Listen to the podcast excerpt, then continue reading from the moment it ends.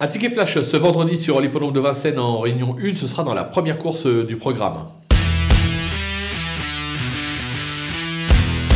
Difficile euh, d'aller contre la candidature du numéro 12 euh, grâce du Dijon qui reste sur deux succès, dont le dernier acquis sur ce parcours avec la manière. De nouveau, Eric Raffin lui, lui sera associé. De nouveau, l'engagement est favorable. Je pense qu'elle peut poursuivre cette belle série et réaliser le hat-trick. On va donc la tenter gagnante et placée.